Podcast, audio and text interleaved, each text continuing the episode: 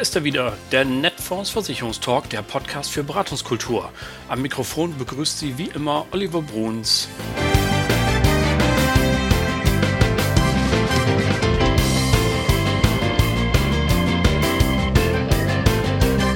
Moin aus Hamburg, schön, dass Sie wieder dabei sind, liebe Hörerinnen und Hörer. Mein heutiger Gesprächsgast im Netfonds Versicherungstalk ist Dietmar Bläsing, der Sprecher des Vorstandes vom Volksverbund. Und wir haben uns dieses Gespräch unter die Überschrift gestellt Fairness. Denn in den letzten Tagen wurde ein Umfrageergebnis veröffentlicht, demnach lediglich 7% der Bundesbürger die Versicherungsbranche für fair halten.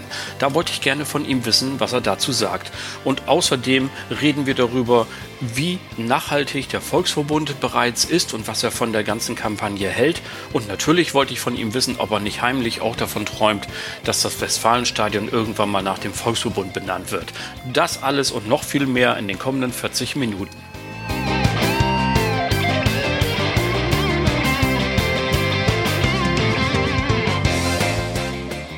Moin, Herr Blesing. Moin, Herr Bruns. Ich freue mich sehr, dass es geklappt hat. Wir, äh, Sie sitzen im schönen Dortmund und ich hier in meinem Homeoffice in Oldenburg und die Technik macht es möglich. Steigen wir gleich ein. Ähm, sagen Sie mal, was waren die drei wichtigsten Dinge, mit denen Sie sich diese Woche beschäftigen mussten oder durften? Also durften, beschäftigen durften, durfte ich mich mit unserem äh, neuen Plan D. Sie wissen, wir haben ja seit einiger Zeit die kleine äh, Tochter Dortmunder und mit der machen wir so ein bisschen Biometrieprodukte. Äh, da haben wir als äh, zum Start 2017 dann eine Grundfähigkeitsversicherung gemacht, Plan D, und die ist jetzt in die Jahre gekommen. Und ähm, die haben wir jetzt in, diesem, in dieser Woche ähm, zu unserem Maklerbetreuer neu gestartet. Die kommen nächste Woche auf den Markt. Das war eine, eine, eine äh, richtig, richtig klasse Geschichte, schöne neue Features drin. Dann das zweite, äh, ja, das zweite war, wir haben uns äh, beschäftigt mit einer D-Tour, also mit einer, mit einer Roadshow. Ähm, ich bin total heiß drauf, mal wieder rauszufahren. mal wieder Meine letzte ne? Roadshow ja, genau. war, war Anfang 2017 gewesen. Und das mit den Dienstreisen ist im Moment ja auch relativ äh, beschränkt. Und äh, wir planen dann tatsächlich ab Mai. Ich hoffe, das klappt. Also wir haben, wir haben äh, Räumlichkeiten, wo also Hygienekonzepte einzuhalten sind oder eingehalten werden können. Äh, das sieht alles ganz gut aus und ich hoffe, man darf das dann auch. Zum großen Thema Nachhaltigkeit ist für mich eines der Megathemen, äh, was im Moment ähm, tatsächlich äh, sich so abzeichnet. Da kommen wir gleich ja, das dritte drauf. Thema, das ist ja und das dritte Thema, das ist ein Thema, da muss man sich im Moment mit beschäftigen. Das war das Thema Führen auf Distanz. Da haben wir also wirklich ähm, uns sehr intensiv mit auseinandergesetzt. Äh, natürlich nicht erst jetzt, das machen wir sukzessive über die Zeit immer mal wieder. Aber es stand jetzt noch mal an. Wir hatten am Montag unsere AKV, Arbeitskreis Vertrieb, mit unseren Vertriebsdirektoren und haben mit denen noch mal gesprochen, so ein Jahr jetzt äh, nach Beginn der Pandemie. Ähm, wie schaut es eigentlich aus? Was muss man eigentlich für verschiedenste Maklerbetreuertypen jetzt tun? Ähm, wo, wobei äh, führen stimmt da nicht ganz. Sie wissen ja vielleicht, unsere Maklerbetreuer sind alle selbstständig. Insofern ist das keine, keine, keine äh, Führung von Mitarbeitern. Aber auch Selbstständige müssen ja in irgendeiner Form geführt werden im Sinne von Leitplanken geben, äh, Hinwendung geben. Und äh, das war sozusagen das dritte große Thema. Wenn Sie mich noch nach einem privaten fragen, ich habe in dieser Woche äh, mir erlaubt, mit meiner Familie zusammen, also mit meiner Tochter, mit meinem Sohn und den äh, jeweiligen Familien und Enkeln, äh, eine Woche äh, Anfang Juli in den Bergen Urlaub, gemeinsam Urlaub zu buchen. Und äh, das war das war äh, ein tolles Thema, mit dem ich mich auch sehr, sehr gerne beschäftige. Und die Work-Life-Balance, das ja. gehört ja alles ein bisschen auch zusammen. Absolut. Und das spricht ja aus ja. Äh, dem äh, die Sehnsucht raus, die wir alle in uns tragen, nämlich endlich wieder raus zu dürfen, ein bisschen soziale Kontakte ja. zu machen. Was Sie sagen, so eine Roadshow, das ist einfach schön, wenn wir wieder am Stehtisch einen Kaffee miteinander nehmen können und mal das bisschen schnacken. Herr Blesing, wir haben uns ja für dieses Gespräch eine Überschrift ausgesucht ähm, und die lautet Fairness. Und äh, für unsere Hörerinnen und Hörer Hintergrund dazu, ist, dass in diesen Tagen eine Umfrage, vielmehr das Ergebnis derselben veröffentlicht wurde, demnach lediglich sieben Prozent der Bundesbürger die Versicherungsbranche im Allgemeinen für fair halten. Das hat mich doch dann so gerührt, dass ich gesagt habe, das möchte ich doch gerne mal mit Ihnen ein bisschen besprechen. Also als erstes würde mich nämlich interessieren, ganz im Ernst, sind Sie da eher so die deutsche Eiche, die sagt, ach, ist mir doch egal, wer sich an mir reibt, oder interessieren Sie solcherlei Umfragen und sagen, das nehme ich ein Stück weit ernst? Das ist ja nicht das erste Mal, dass wir als Branche ähm, damit in äh, äh, Zusammenhang gebracht werden, dass wir eben ja, sagen wir, nicht ganz so gut dabei wegkommen bei dieser Sache. Und ich verstehe das durchaus auch, dass das so ist. Insofern ähm, äh, hat sich da so ein bisschen, sagen wir, Business as usual eingespielt und trotzdem Trotzdem nervt es natürlich, weil ich es einfach auch ungerecht finde. Also diese Bewertung, dass da sieben Prozent die Versicherer nur fair finden, das ist ja, das ist ja so in einer Linie mit, mit diesen Umfragen vom Deutschen Beamtenbund auch, was halten Sie von verschiedenen Berufsgruppen, wo Versicherungsvertreter auch so um die sieben, acht Prozent immer nur ähm, äh, an Zustimmungswerten kriegen und damit auf dem letzten Platz ähm, aller Berufe sind. Ich glaube, das liegt so ein bisschen an unserem Geschäftsmodell, an unserer Geschäftsart. Niemand beschäftigt sich gerne mit Versicherung, weil, sagen wir mal ehrlich, wenn du was mit Versicherung zu tun hast, ist irgendwo was passiert, was nicht schön ist. Ja, du, dir ist was kaputt gemacht worden, dir ist was kaputt gegangen, du hast einem anderen was kaputt gemacht, du hattest einen Unfall, du bist krank, du bist berufsunfähig, du bist tot. Äh, bestenfalls kriegst du einen Ablaufleistung aus der Lebensversicherung, dann bist du alt. Also irgendwo ist das, äh, boah, das ja. ist ja nichts Schönes und nichts Lustiges. Und aber man, Entschuldigung, wenn ich reingerätsche, aber man könnte es doch auch ja. andersrum sehen. Also äh, jeden Tag werden Millionen und Abermillionen von Euro ausgeschüttet an Menschen, die irgendwie ja. in eine genau solche Notlage Klar. geraten sind oder die am Ende ihres Arbeitslebens angekommen sind und nun ihren Ruhestand genießen wollen. Das ist doch im Grunde eine Erfolgsmeldung nach dem nächsten. Und da, daran anschließend die Frage, wenn wir mal versuchen, so ein bisschen selbstkritisch vorzugehen, ist die Branche da manchmal nicht auch ein bisschen vielleicht ein Stück weit zu selbstverliebt? Also wenn ich eine Beitragsrechnung bekomme, ich jetzt als Kunde, dann mhm. frage ich mich, warum mhm. steht da denn nicht drauf? Mensch, lieber Herr Bruns, durch Ihren Beitrag haben Sie mit dazu beigetragen, dass wir in diesem Jahr 195.000 Menschen in Notlage helfen konnten. Vielen Dank und äh, würden wir uns freuen, wenn Sie den nächstes Jahr auch wieder überweisen. Also ja, kann man, kann man durchaus mal drüber nachdenken. Ähm, die, im, Im Einzelfall ähm, glaube ich, ist es auch sehr sinnvoll, das zu tun. Ähm, das ist eigentlich genau das, worauf ich auch hinaus wollte. Ich, ich bin also, wenn ich, wenn ich äh, dann mal vor Vermittlern oder vor Vertriebspartnern stehe, ähm, nehme ich sehr gerne auch gerade diese Umfrage ähm, zu der Beliebtheit oder Unbeliebtheit von, von Berufen und damit auch von Versicherungsvertretern und sage, Leute, äh, es hilft nichts darüber zu klagen, weil ganz oft kommt dann nämlich auch die Frage, ja, da müsste der GDV mal eine Kampagne machen oder sonst was. Ich glaube, das hilft nicht viel. Ich glaube, ich glaube, die, die, die einzelne Geschichte vor Ort, vor Ort wirklich zu versuchen, äh, sozusagen im Guerillakampf Menschen davon zu überzeugen, ähm, dass es nicht so ist, dass wir nicht unfair sind, dass wir nicht schlecht beraten, dass wir nicht nur provisionsorientiert sind und, und, und, und, und. Ähm, das macht Sinn. Ähm, denn schauen Sie, bei keiner Berufsgruppe ist, es, ist der Unterschied zwischen Fernbild und Nahbild auch so groß wie bei Versicherungsvertretern. Und ich glaube, das gilt dann auch für Versicherungen gleich mit.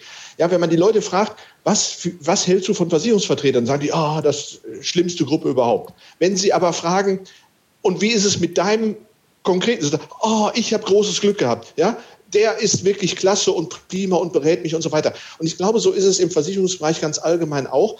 Und ich bin da durchaus bei Ihnen. Und äh, danke für den Hinweis. Kann man wirklich gerne mal nachdenken, dass man wirklich im Einzelfall, wenn ich wenn ich mit dem einzelnen Kunden spreche, egal ob als Versicherungsvermittler, als Vertriebspartner, als Makler oder als Versicherer über Beitragsrechnungen, Standmitteilungen, weiß der Teufel was, ich glaube, da sollten wir viel mehr die Chance noch nutzen, diese Möglichkeit, die man in der unmittelbaren Ansprache hat, dann auch tatsächlich zu positivem Image, zu Imagegewinn ähm, äh, zu nutzen. Denn äh, wie Sie schon sagen, äh, äh, da geht das, da geht das gut und die Erfahrung zeigt eben auch, ähm, dass in dem Moment, wenn ich wirklich mit einem Einzelnen, egal wieder ob Makler, Vermittler oder Versicherungsunternehmen, konkret mich auseinandersetze, dass dann eigentlich die Meinung bei den meisten sehr positiv ist. Nicht bei denen, wo wir gerade eine Leistung ablehnen. Ja, das, ist das ja, ist sind ja auch die Fälle, die immer in den Medien, in den Medien natürlich äh, viel spannender und, und interessanter hochzubringen sind, als dass ich sage, ja, da hat einer jahrelang Beiträge bezahlt, das ist ein Schaden, jetzt habe ich ihm den Schaden bezahlt.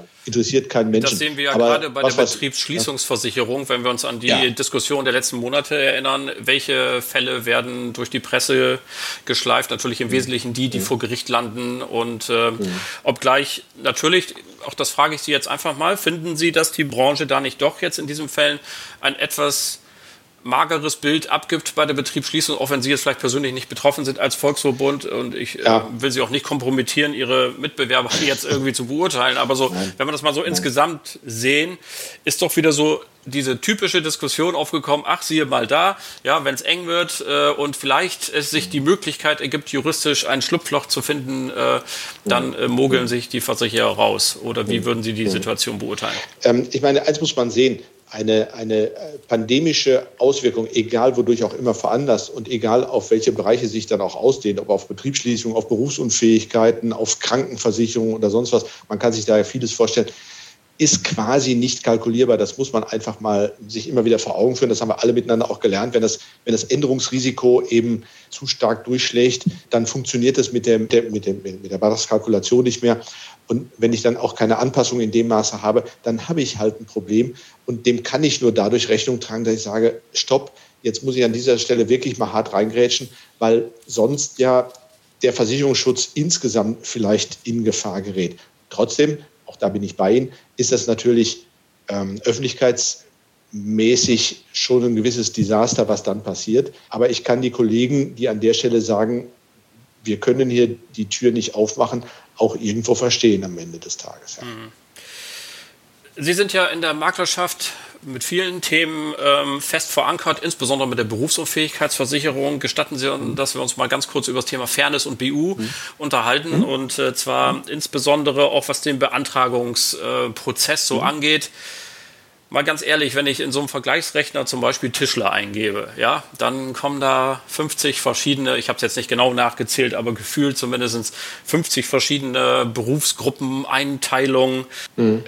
Mir, mir haben Makler auch im Vorgespräch das durchaus gespiegelt, dass sie gesagt haben, also das riecht dann doch immer so ein bisschen nicht so sehr nach, nach dem gemeinsamen Bemühen zwischen dem Versicherungsträger mhm. und dem Kunden, mhm. jetzt möglichst mhm. exakt und präzise und möglichst günstig natürlich die Prämie zu kalkulieren, sondern es riecht doch immer so ein bisschen auch nach Schlupfloch, dass man sagt, ha, du hast Möbeltischler angegeben, aber du warst damals ja auch äh, drei Tage am Bau, weil mhm. vielleicht gerade nichts anderes zu tun hattest oder mhm. so. Äh, jetzt, äh, da hast du mhm. eben Dachlatten montiert und das ist ja was ganz anderes, dann hätten wir es ganz anders gemacht. Finden Sie aus Ihrer Sicht die Beantragung insgesamt fair oder würden Sie sich auch manchmal wünschen, dass Sie sagen, ach komm, lass uns einfach vielleicht 10% mehr Prämie nehmen und dafür machen wir ein paar weniger Berufsgruppen und vielleicht eine Gesundheitsfrage weniger? Hm. Also äh, ich glaube, das ist gar nicht so sehr eine Frage der, der Fairness, sondern mehr eine Frage ähm, dann auch der Praktikabilität und der Möglichkeit, möglichst viele Menschen versichern zu können. Ähm, denn je stärker wir differenzieren, desto schwieriger wird es ja für die, die am, am Rand, vor allen Dingen am oberen Rand liegen, überhaupt noch bezahlbaren Versicherungsschutz zu kriegen. Nur hier muss ich ein bisschen auch, sagen wir mal, um Verständnis werben. Äh, schauen Sie, wenn Sie, wenn Sie sagen würden, ich mache theoretisch mal, ich mache überhaupt keine Berufsgruppen, ja, ich versichere alle Menschen zum gleichen Beitrag, ja, jeder zahlt 100 Euro für seine 1000 Euro BU-Rente als Beispiel. Ähm, dann wäre das natürlich vom Versicherbarkeitsgedanken her optimal und wunderschön. In dem Moment, wo aber einer anfängt und sagt, ah, ich habe da doch eine gewisse Differenzierung gesehen, ich nehme jetzt mal für die nicht körperlich Tätigen nur 90 und für die, die körperlich tätig sind, dafür 110, weil im Schnitt brauche ich ja die 100. In dem Moment, wo das einer tut, sind Sie als Versicherer, ob Sie wollen oder nicht, genötigt, das nachzumachen. Denn wenn sie es nicht tun, was würde dann passieren? Alle die, die sich das Ganze zu 90 besorgen können, holen sich das zu 90 bei dem, der es zu 90 bietet. Alle die, die das nicht zu 90 kriegen, sondern eigentlich bei dem 110 zahlen müssten, gehen zu denen, die noch 100 dafür nehmen. Hm. Mir fehlen dann aber die, die 90, äh, die, die auch 100 bezahlen, weil die zu dem 90er gehen, also die guten Risiken. Und schon habe ich das, was wir Antiselektion nennen. Und ob ich will oder nicht, wenn dieser Zug einmal losgefahren ist, dann, dann muss ich einfach mitmachen. So, und wenn er losgefahren ist, das wissen wir auch, der Wettbewerb gerade um Arbeitskraftabsicherung, um BU, um Grundfähigkeiten und ähnliches, ist ja nun mal so hart, wie er nie im, vorher gewesen ist. Und das heißt also, immer mehr Versuch, Versicherer versuchen, irgendwo nochmal interessante Bereiche zu finden, die man ein bisschen preiswerter machen kann. Und dieses Spielchen, was ich gerade beschrieben habe mit den, mit den 100 zu 90 und 110, geht dann immer weiter los und führt dann zu solchen Dingen. Ich glaube nicht, dass die Versicherer das deshalb tun. Ich kann das jedenfalls für unser Haus sagen, dass wir das nicht tun, um hinterher zu sagen, ah, Jetzt habe ich dich aber, weil die Differenzierung zwischen ähm, äh, Feinmöbeltischler und Grobmöbeltischler, äh, die hast du nicht richtig angegeben und deshalb hast du eine vorvertragliche Anzeigepflichtverletzung. Äh, das, das passiert nicht und damit würden sie meines Erachtens nach auch vor Gericht mit gutem Grund nicht durchkommen. Ähm, sondern diese Differenzierung geht eher darum, um wirklich nochmal Prämiennuancierung hinzukriegen. Und im Übrigen gilt ja auch, ähm, selbst wenn er das am Anfang äh, ein bisschen anders gemacht hat, Sie wissen auch, wenn er den Beruf dann verändert, wenn er seine eigentliche Tätigkeit ein Stück weit verändert, ist er es ja trotzdem mitversichert. In der BU gilt ja Gott sei Dank einmal versichert, immer versichert, egal welchen Beruf ich dann eben ausübe. Das ist klar ein Vorteil, auf gar keinen, ähm, auf, also auf jeden Fall, wollte ich sagen, nicht auf keinen Fall, sondern auf jeden Fall, ja. so rum. Lass uns noch mal ganz kurz einen Blick auf die Gesundheitsfragen werfen. Auch das ist ja immer wieder ein Thema, ähm, dass man sagt, so die gebrochenen Ohrläppchen und einmal Fußpilz und schon bekomme ich keine vollumfängliche BU mehr.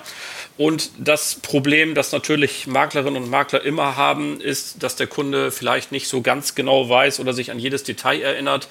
Ähm, das vielleicht auch, ohne hier jemanden ähm, unnötig belasten zu wollen. Aber es kommt nun einmal vor, in einer Arztkartei auch schon mal was drin steht, was vielleicht der Kunde nicht so gewusst hat. Warum gibt ja. es in der BU keinen kein Punkt, wo Sie sagen, also wenn du uns das und das ranbringst, ab dem Punkt übernehmen wir für alle Zeit komplett das Risiko und wir verzichten auf jegliche Form der vorvertraglichen Anzeigeprüfung? Ja, also ähm, das tun wir in gewisser Art und Weise äh, durch, durch Zeitablauf. Ja? Also wenn die Gesundheitsfragen einen bestimmten Zeitraum umfassen, und da bin ich schon der Meinung, der darf halt nicht bis zum St. Nimmerleinstag sein, sonst, sonst wird man, sagen wir, den normalen Lebensumständen äh, wirklich nicht gerecht.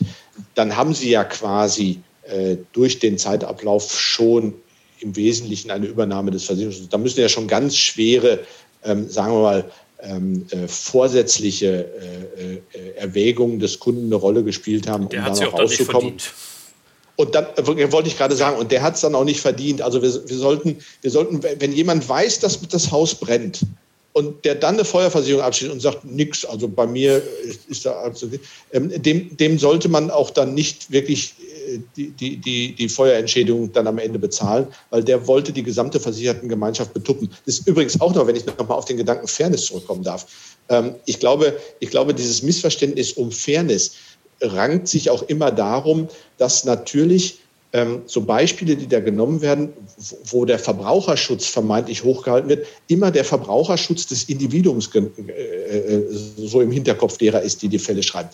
Äh, wir müssen aber immer gucken, dass im Versicherungsbereich sehr stark auch Verbraucherschutz des Kollektivs da sein muss. Ja? Dass man also das Kollektiv schützen muss, eben vor solchen, ähm, sagen wir, vorsätzlich versuchen, äh, Versicherungsschutz zu ergattern. Und das kommt natürlich im Einzelfall nicht ganz so gut hier und da mal an. Insbesondere wenn in den Medien derjenige vielleicht nicht die ganze Wahrheit erzählt, sondern nur erzählt, dass er immer Beiträge bezahlt hat und seine Leistung nicht kriegt, aber nicht dazu sagt, dass er vielleicht vorher schon um die Dinge wusste und das vorsätzlich verschwiegen hat.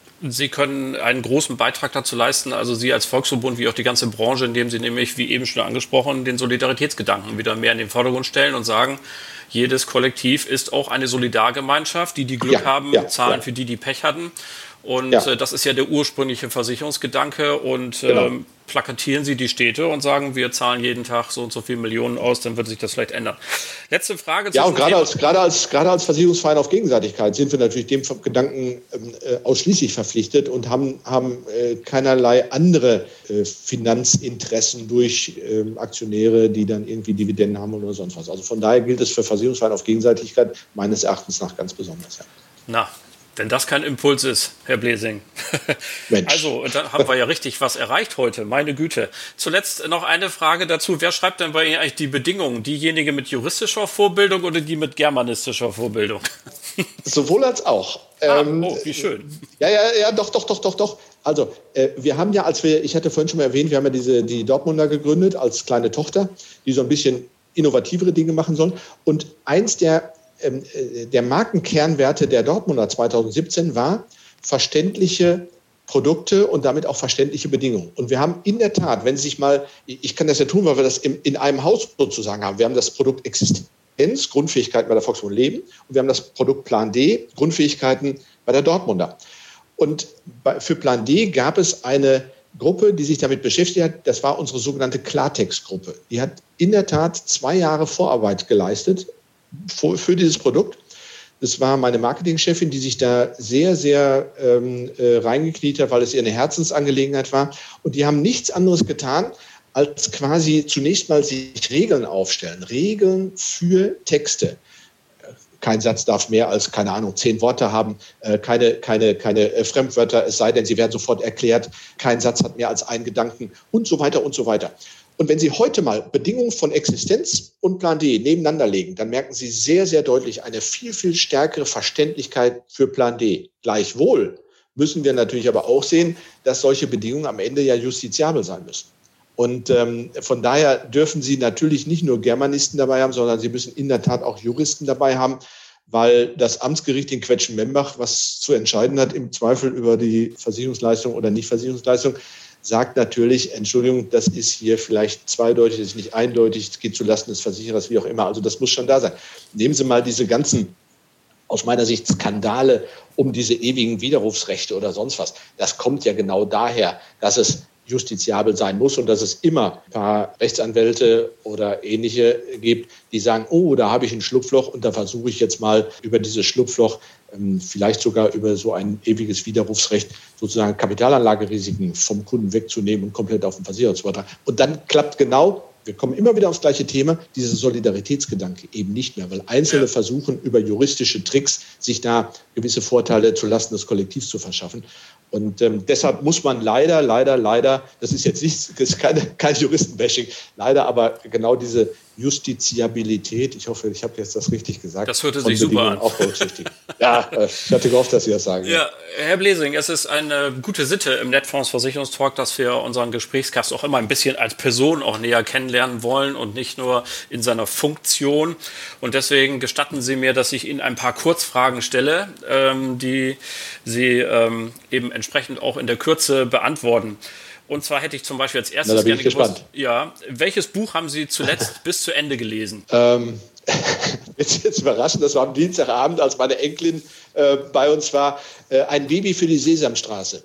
Ja, sehr schön. Ähm, das ist ein, das ist, das ist ein kleines, es stimmt jetzt wirklich, es ist ein kleines Buch. Äh, sie ist, sie ist äh, vor einem Jahr äh, große Schwester geworden. Sie ist jetzt, sie ist jetzt knapp vier Jahre alt, große Schwester geworden und leidet so ein bisschen darunter natürlich, weil die Aufmerksamkeit der Eltern nicht mehr so da ist. Und in diesem Buch handelt es genau davon. Also Monster bekommen ein zweites Kind und Flossie, das kleine Monsterkind, ist jetzt ganz traurig, dass die Eltern nicht mehr so viel Zeit für sie haben, sondern mehr sich ums Baby kümmern. Sehr schönes Buch. Welches Buch haben Sie denn zuletzt angefangen, aber dann wieder weggelegt und nicht zu, bis zum Schluss gelesen? Gar keins. Ich oh. habe ein Prinzip, das da heißt, ich lese jedes Buch zu Ende. Okay. Weil ich finde, jedes Buch ja. hat, sollte die Chance haben, bis zum Ende zu zeigen. Manchmal ärgere ich mich darüber, das gebe ich gerne zu, aber, aber äh, ich habe zumindest, äh, soweit ich mich erinnern kann, schon ewig kein Buch mehr angefangen und dann nicht zu Ende gelesen. Was haben Sie zuletzt gegoogelt? Welchen Begriff? Ähm, den, den, Begriff fair, weil Sie gesagt haben, unsere Hauptüberschrift ist fair. Ja, das, das, war der letzte Begriff, den ich gegoogelt habe. Mhm. Amazon oder stationärer Handel, wenn er denn öffnet? Also ich gebe zu, ich bin, ich bin ähm, äh, durchaus äh, leidenschaftlicher Amazon Prime-Kunde. Ich finde klasse, was die so für Services und für Angebote haben, nutze aber auch, wenn es geht, in gewissen Dingen den stationären Handel, ganz klar. Verbrennermotor oder E-Auto? Äh, beides. Ähm, Im Moment noch Verbrenner, aber mein nächster Dienstwagen ist bestellt und ähm, das wird ein äh, Plug-in-Hybrid Hybrid sein. Joggen, Radfahren oder Schwimmen? Äh, Joggen klappt nicht mehr so wegen der Knie. Alter Fußballer, da sind also die Gelenke irgendwann mal durch. Von daher ähm, sehr gerne wandern und walken.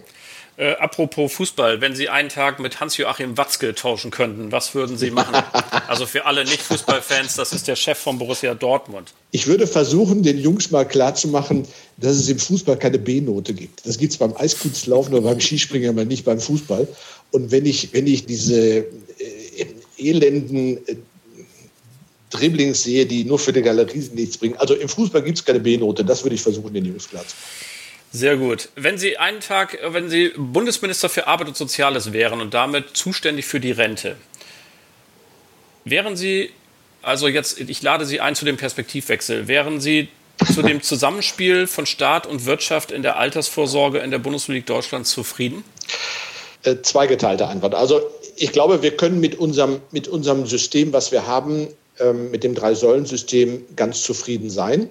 Oder drei Schichten sind es ja mittlerweile. Ich finde es auch gut, äh, dass wir im Moment jetzt diese Bestrebungen haben, eine gemeinsame Renteninformation von allen ähm, Altersvorsorgedingen, privat, betrieblich, gesetzlich, äh, die ein Mensch hat, zusammenzufassen in einer Renteninformation, halte ich für ganz wichtig, gerade für uns auch, für, für, für, für, für unsere Vertriebspartner, für uns Versicherer, die wir in der Altersversorgung sind, dass man wirklich hier mal eine gemeinsame Grundlage hat, auf der man dann die Beratung ansetzen kann, den Leuten mal zeigen kann, was fehlt dir eigentlich wirklich.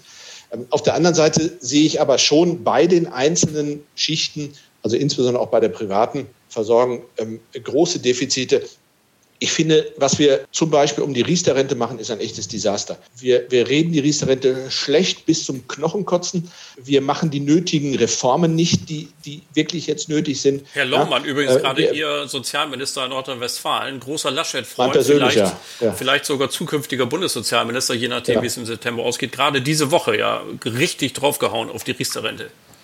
Ja, ja, also ich habe dafür kein Verständnis.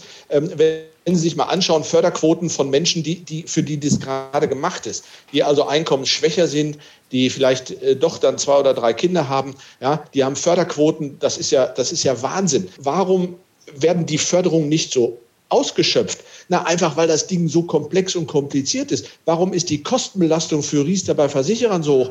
Weil ich für jeden Riester-Kunden ja fast zwei bei Sachbearbeiter mit einstellen muss, etwas übertrieben formuliert weil das so wahnsinnig komplex ist. Erklären Sie mal einem Kunden, dass der einmal eine Zulage hatte und die ihm jetzt wieder zurückgebucht worden ist, weil irgendwo dann doch die Anspruchsgrundlage nicht ganz richtig war. Also da hakt es immens und da kann man ganz, ganz viel tun. Und das steht im Koalitionsvertrag auch drin. Allein in dieser Legislaturperiode wird es nicht mehr passieren. Und da muss ich sagen, das finde ich wirklich einen echten Skandal.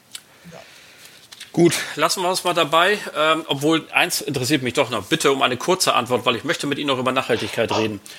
Ja. Das äh, ganz aktuell das FDP-Modell. Die FDP hat einen Vorschlag auf den Markt gebracht, der kurz gefasst sagt, von der gesetzlichen Rente zwei Prozent abnehmen und in einen Aktienfonds packen, äh, um halt hier die zukünftigen Rentnergenerationen an höheren Renditen zu beteiligen.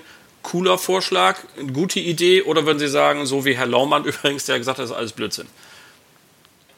Also ich finde es durchaus einen diskussionswürdigen ähm, Vorschlag. Ähm, weil das ist ja genau das, was wir bei Riester auch sagen. Ja, warum, warum fordert die Branche denn bei Riester diese 100%-Garantien abzuschaffen? Oder auch in der BAV äh, die, die, die, faktische Verpflichtung teilweise auf 100 Prozent äh, abzuschaffen. Jetzt einfach mal sagen, im Moment, im Moment kannst du damit doch keinen Hering mehr vom Teller ziehen. Wenn du die Garantien erzeugen willst, dann hast du keinerlei äh, Möglichkeiten mehr, in irgendeiner Form noch weitere Kapitalanlage zu tätigen, die dann vielleicht auch ein bisschen rentierlicher ist. Und ich denke, in der gesetzlichen ist das ähnlich. Ähm, auch hier könnte ich mir gut vorstellen, dass ein überschaubarer Teil, ein Teil, der die Menschen nicht über Gebühr belastet, ähm, tatsächlich in, sagen wir mal, Renditechancen oder mit größeren Renditechancen ausgestattete Kapitalanlagen gehen. Wobei wir immer sehen müssen, ähm, wir haben ja hier kein Kapitaldeckungsverfahren ja, äh, äh, bei, der, bei der gesetzlichen Rente. Also da müsste vom Prinzip her was gemacht werden. Wichtig dabei wäre mir, dass den Leuten nicht suggeriert wird, so wenn wir zwei Prozent sozusagen in ähm, alternative Anlageform stecken, dann reicht das und damit ist deine Rentenlücke gedeckt. Sondern dann muss auch klar gesagt werden, aber du musst zusätzlich auch was tun. Und da wäre vielleicht auch mal ein bisschen Aktien sparen oder eine Mischform oder wie auch immer oder irgendwas vielleicht mit einer halben Beitragsgarantie oder 80 Prozent Garantie, dann vielleicht äh, für dich auch durchaus eine ideale Form. Wunderbar. Kommen wir noch schnell oder abschließend zum Thema Nachhaltigkeit. Ähm, Sie sitzen ja in einem Bürogebäude in Dortmund, ähm, legendär. Man kann, wenn man Volkswagen googelt, findet man als erstes immer noch das Video von der Sprengung des alten Gebäudes. Ja. Das ist das ja. Erste, was kommt. Riesending da. Ich habe, Herr Bruns, Entschuldigung, ich habe aus, ich habe immer gesagt, äh, aus, aus Marketinggründen müssten wir eigentlich jedes Jahr ein Haus sprengen. Aber das ist halt ein bisschen, bisschen ja, nehmen Sie aber mal ein anderes, das, sonst sind die Neubaukosten ja. so hoch. Und Sie machen sich ja auch einen Namen, was ihre Kapitalanlagen angeht, etc. Nachhaltigkeit, also jetzt März 2021, ja Riesending, am 10.3. sind neue Dokumentationspflichten am Start, mhm. Environment, Social Governance, ESG-Kriterien. Ich bin ja übrigens, muss ich ehrlich sagen, ja Sprachpatriot. Ich finde ja die deutsche Sprache mhm. ganz schön. In mhm. Deutsch heißt das übrigens Umwelt, Soziales und Unternehmensführung. Und wissen Sie, wie die Abkürzung dann ausgesprochen heißt? USO. Das finde ich doch schön. Ja, da hat man ja, gleich ganz ja, andere. Ja. Umwelt, soziales Unternehmensführung. Ja. So, was versteht der Volksverbund unter Nachhaltigkeit? Ähm, ein ganzheitliches Konzept. Ich hatte vorhin mal gesagt, dass wir ähm, eine Deutschlandtour planen ähm, im zweiten Quartal zu dem Thema, gerade weil, Sie haben es angesprochen, ja, das auch für unsere Vertriebspartner jetzt deutlich wichtiger und virulenter wird und eine gewisse Verpflichtung auch in dieser Transparenzverordnung äh, dann entsteht, ähm, als es bislang der Fall war. Sie haben es gesagt, wir versuchen als Haus insgesamt den Nachhaltigkeitsgedanken ähm, äh, ein Stück weit zu leben ich möchte an der Stelle immer mal sagen, also wir sind als Versicherer aus meiner Sicht sowieso ein Stück weit nachhaltig mit unserem Geschäftsmodell. Denn ähm, schauen Sie, wir, wir mit dem Versicherungsschutz, den wir heute anbieten, tragen wir dazu bei, dass dass das heutige, aber auch künftige Generationen vor Altersarmut, äh, vor ne negativen Folgen, Verlust von Arbeitskraft, Krankheiten und so weiter bewahrt werden und schaffen damit ein Stück weit Generationengerechtigkeit. Also ich glaube wirklich zutiefst, unser Geschäftsmodell, Versicherungen ist an sich schon nachhaltig. So, und das kann man jetzt ein Stück weit arrondieren, dadurch, dass man als Unternehmen versucht, nachhaltig zu sein. Sie haben das Gebäude angesprochen. Ähm, in der Tat haben wir ja, als wir vor zehn Jahren das Haus bezogen haben, geschaut, dass wir also zur, zur Kühlung, zur Beheizung und so weiter einen großen Teil, überwiegenden Teil durch Geothermie gewinnen, also so ein so ein Niedrigenergiehaus bis fast Passivhaus zu haben. Ähm, wir haben äh, das soziale Engagement zu Mitarbeitern hin, auch wir haben eine eigene Kita hier. Äh, wir legen immer sehr viel Wert auf Mitarbeiterzufriedenheit, sind da auch regelmäßig. Sie sind gerade ausgezeichnet worden. Herzlichen Glückwunsch. Gerade wieder, Dankeschön, wieder ausgezeichnet worden. Ähm, wobei das aber nicht nur der Nachhaltigkeitsaspekt ist, möchte ich auch mal sagen, sondern ich glaube, es tut auch unserem Geschäftsmodell, mit Maklern zu arbeiten, sehr gut, weil ein, äh, wo ist heute noch der, der Wettbewerbsvorteil für einen Maklerversicherer im Kreise mit den anderen. Produkte nicht mehr so sehr, war früher mal der Fall, ist heute noch temporär, aber gerade Service- und Vertriebsunterstützung. Und da kommt es eben darauf an, was der Makler, was der Vertriebspartner da verspürt. Und da sind wir eben in der guten Situation, wenn ein Mitarbeiter von sich heraus sagt, hey, das ist ein geiler Laden, da arbeite ich gerne für, hat er natürlich ein ganz anderes Bauchgefühl, eine ganz andere Hinwendung, Service-Dienstleister, als wenn er sagt, die da oben überlegen sich immer neue Dinge und die können nicht mal oder sonst was in der Richtung. So, das sind also Dinge, die wir tun. Und, und wir haben in der Kapitalanlage auch schon sehr, sehr lange, schon ach, deutlich über zehn Jahre, ähm, geschaut, dass wir, sagen wir mal, keine, keine, keine Tretminen im Bestand haben. Sie müssen sich das so vorstellen, wenn Sie so einen Deckungsstock haben mit 20 Milliarden Kapitalanlagen, dann kriegen Sie den natürlich nicht, weil da sind natürlich viele, viele alte Kapitalanlagen drin, den kriegen Sie nicht von jetzt auf gleich ESG-konform oder USO-konform wie Sie gerade so schön gesagt haben, ähm, sondern da muss man als erstes mal gucken, dass man praktisch so eine Art Blacklist vermeidet. Ja? Und dazu bedienen wir uns ähm, der IMUC, das ist so eine Ratinggesellschaft, die speziell darauf schaut, dass man, dass man eben keine Kapitalanlagen hat von Unternehmen oder von Staaten,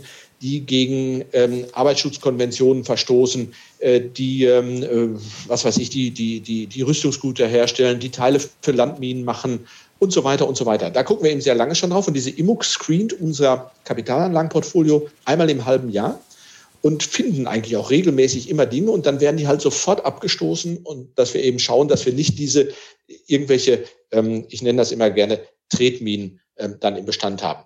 Ähm, auf der anderen Seite versuchen wir natürlich aber auch über ähm, entsprechende Fonds für die Fondsgebundene dann auch Angebote zu haben, die natürlich dem Nachhaltigkeitsgedanken im, im Rahmen einer sogenannten Whitelist dann äh, entsprechen, die also dann wirklich nur äh, solche Anlagen haben und damit komplett ESG-konform sind. Und das ist genau das Thema, was wir dann auf der Idee-Tour auch besprechen werden, weil ja Vermittler, weil Vertriebspartner, weil Makler demnächst ihre Kunden ja befragen müssen. Und ich bin fest davon überzeugt, wenn ich die Kunden erstmal fragen muss, ähm, in dem Beratungsgespräch. Sag mal, wenn wir jetzt im Rahmen deiner Vorsorge hier auch Produkte machen, wo Kapitalanlage nötig wird, möchtest du dann auch eine ökologisch, sozial, governance-mäßig gute Kapitalanlage? Werden viele Leute sagen ja. Und dann braucht man darauf Antworten. Und genau mit diesen Antworten versuchen wir dann eben im zweiten Quartal an den, an den Markt und an die Partner zu gehen. Das hört sich sehr gut an. Da freuen wir uns drauf und freuen uns natürlich hoffentlich darauf, dass wir uns tatsächlich sehen können, dass der, äh, die Rahmenbedingungen das ja. zulassen. Die Gesprächszeit neigt sich dem Ende. Ähm, zwei Dinge habe ich noch. Sie sind ja heute zu Gast bei dem äh, Netfonds Versicherungstalk, also bei einem Pool. Fühlen Sie sich mhm. da eigentlich wohl? Man sagt doch dem Volksverbund nach, dass Sie eigentlich viel lieber die Makler direkt angebunden haben. Quatsch. Nein, also überhaupt nicht. Wirklich. Ich darf das wirklich mal sagen. Überhaupt nicht es gab mal so eine Zeit, da ähm, bin ich mal als, als, als Poolhasser verschrien gewesen, weil, weil ich Leuten geraten habe, sie sollen schön aufpassen, wo sie hingehen. Das war aber alleine der Rat zu schauen, bist du bei einem Pool, insbesondere wenn deine Bestände vielleicht dann beim Pool liegen, der auch wirtschaftlich potent ist. Nicht, dass der irgendwann mal die Grätsche macht und du bist dann plötzlich all deine Bestände los. Und, und äh, das war unser Hinweis, schau genau hin, mit wem du dich da ins Bett legst. Ansonsten verstehe ich jeden Partner und über die Zeit auch immer mehr, weil die Rahmenbedingungen immer schwieriger für, für unsere Vertriebspartner werden, ähm, immer mehr, dass er sagt, ich brauche einfach einen Dienstleister, der mir ein Stück weit Hilfestellung gibt bei der Produktgeberauswahl, bei der Produktauswahl, bei der Hilfe der Protokollierung, bei der technischen Unterstützung und so weiter und so weiter. Ich glaube, die Rahmenbedingungen für unsere gemeinsamen Vertriebspartner sind über die Jahre so weit angewachsen, dass wenn er das alles selber erfüllen würde, er zu seiner eigentlichen Profession, nämlich der Beratung von Menschen draußen, gar nicht mehr kommen würde. Und wie gesagt, deshalb verstehe ich jeden, der sich einem Dienstleister da anschließt. Und von daher ähm, äh, überhaupt keine Berührungsängste, sondern ich fühle mich sehr wohl, gerade auch äh, in der Zusammenarbeit mit Netzhaus. Das hören wir natürlich sehr gerne. Und äh, eine Frage habe ich noch. Sie verzichten ja weitestgehend auf Werbung. Ja. Aber lieber Herr Blesing, Hand aufs Herz. Träumen Sie nicht manchmal irgendeinen feuchtwarmen Traum vom Volksverbund Westfalenstadion? Nee. nee, also äh, äh, ehrlich, überhaupt nicht. Wir, wir, haben, wir haben sogar in unserem äh, Leitbild stehen, ähm, wir äh, streben ein hohes Ansehen bei unseren Vertriebspartnern an, äh, aber wir respektieren auch, dass die Kunden sie stärker wahrnehmen als uns. Also das ist wirklich in unserer DNA drin, dass der, der Kunde soll sagen, ich bin beim Makler Müller oder Meier ähm, versichert. Der Produktgeber ist nicht so wichtig. Ich vergleiche das immer ganz gerne mal mit Bosch im Automobilbau. Ich, ich, ich, ich wäre froh, wenn wir sowas wären wie Bosch im Automobilbau. Der Makler baut das Auto zusammen und der guckt, dass da auch die beste Lichtmaschine drin ist. Also muss ich den Makler überzeugen, dass ich die besten Lichtmaschinen baue, übertragen, die beste BU, Riester-Rente, was auch immer habe. Niemand würde ein Auto kaufen, weil da eine Bosch-Lichtmaschine drin ist. Deshalb macht Bosch auch keine Endverbraucherwerbung, sondern macht rein B2B-Werbung. Also versuchen bei Autobauern platziert zu sein. Und so ähnlich sehen wir das auch. Wir müssen bei Maklern ähm, äh, präsent sein. Deshalb ist unser B2B-Marketing natürlich sehr, sehr stark. Wir sind auf DKM, wir sind in Special Interest Zeitung. Ich bin gerne in so einem Podcast heute hier. Aber wir halten uns zum Endverbraucher ganz bewusst zurück, damit der Makler da im Mittelpunkt stehen kann. Und das ist, das ist sozusagen unsere DNA und die haben wir komplett so verinnerlicht. Letzte Frage für heute. Würden Sie Ihren Kindern empfehlen, Versicherungsmakler zu werden?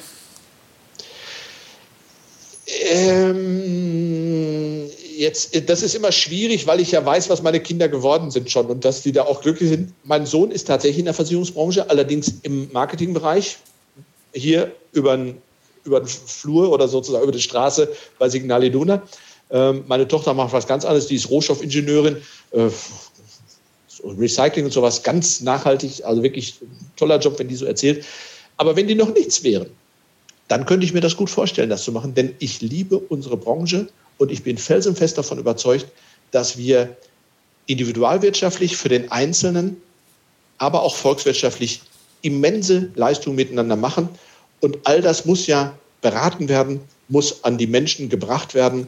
Und da ist das Bindeglied zwischen Versicherern und Kunden, insbesondere der Makler. Und auch dem steht damit diese hohe Wertschätzung ähm, zuteil. Und deshalb, ja, ich könnte mir das gut vorstellen. Ich habe ja vier Enkel. Vielleicht empfehle ich denen das dann so in 15 Jahren. genau, mal gucken, was dann äh, aus denen wird.